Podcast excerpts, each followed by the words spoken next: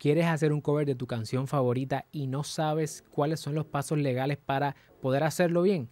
Pues en este episodio vamos a hablar sobre los covers y cuál es el proceso para que puedas conseguir el permiso legal que tanto estás buscando. Vamos allá.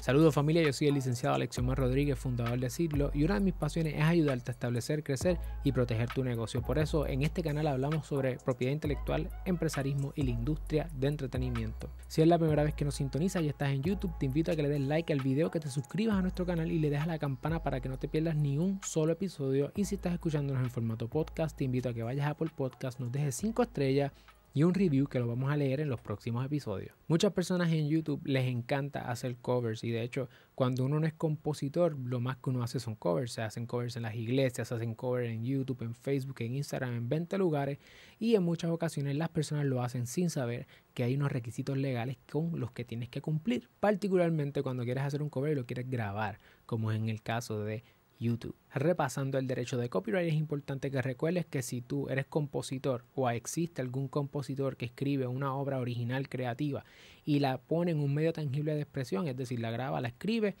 ya nace el derecho de copyright y el derecho de esa persona tiene seis derechos entre los cuales se encuentra el que pueda reproducir la obra o hacer una copia. Un cover en esencia es eso, reproducir esa obra. Lo primero que tiene que pasar para que tú puedas hacer un cover es que la obra tiene que estar ya pública. Tú no puedes grabar una canción de alguien sin que esa canción no haya sido distribuida, porque en ese caso no es un cover, ya sería más bien una infracción o estarías haciendo un trabajo derivado de una canción que todavía no ha sido grabada. Una de las primeras cosas con las que tienes que cumplir y asegurarte es que la canción a la cual le vayas a hacer el cover sea una canción que ya esté pública, distribuida, que ya el artista en efecto haya movido la canción en el comercio y la gente sepa que existe esa canción. Una vez que te asegures que ese requisito se cumplió, te tengo buenas noticias.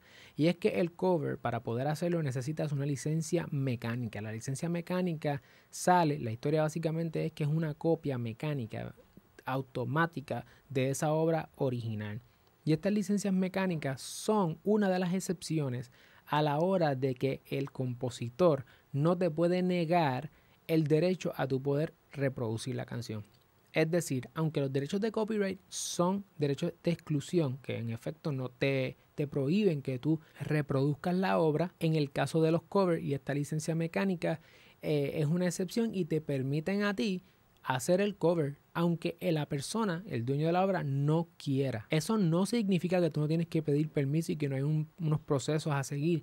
Simplemente es que una vez que tú cumplas con esos procesos y con esos requisitos, eh, aunque la persona no quiera, te tiene que dar la licencia o el permiso. Así que la obra ya está publicada, una canción que es pública, lo próximo que debes hacer es un aviso de intención. Este aviso de intención no puede ser más tarde de 30 días desde que grabaste la obra, así que si la grabaste hoy, no te puedes tardar más de 30 días para hacer el aviso de intención número uno, y ese aviso de intención es a quien tiene los derechos sobre la obra, y recuerda que en el caso de la composición, quien tiene los derechos es el publisher.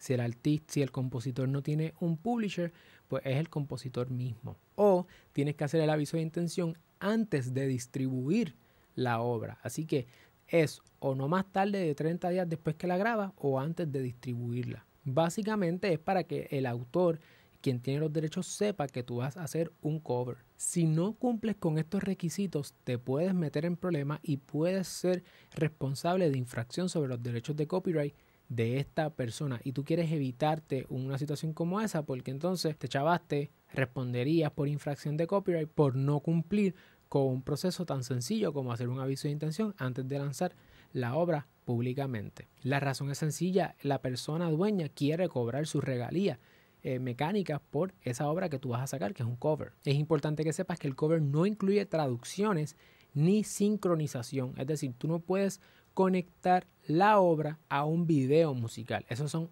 otros permisos que requiere a través de licencia, así que no incluye videos ni traducciones. Ahora, ¿cómo me comunico con la persona para darle el aviso de intención? Las dos formas es buscar un abogado, una abogada de, que trabaje en entretenimiento y en la industria de la música que te ayude a hacerlo, o tú puedes entrar a ASCAP y a bmi.com y puedes buscar allí la canción, te va a salir la información de contacto de la persona que tiene los derechos, del publisher, y te puedes comunicar con él o con ella para que te den el permiso. Obviamente le tienes que someter el aviso de intención a ellos y ellos entonces te van a dar el permiso. Del cover vas a tener que pagar regalías y las porciones son las siguientes. 9.1 centavos a temas que duren menos de 5 minutos o 1.75 centavos por temas que duren 5 minutos o más. Estas cuantías eran al 2017 y pueden cambiar de tiempo en tiempo según lo determine el Copyright Royalty Board. Así que una vez tú sigas ese proceso, tú puedes hacer un cover legalmente. Si este episodio añade valor a tu emprendimiento en la industria de la música, te invito a que lo compartas con otra persona para que sigamos creciendo y haciendo las cosas bien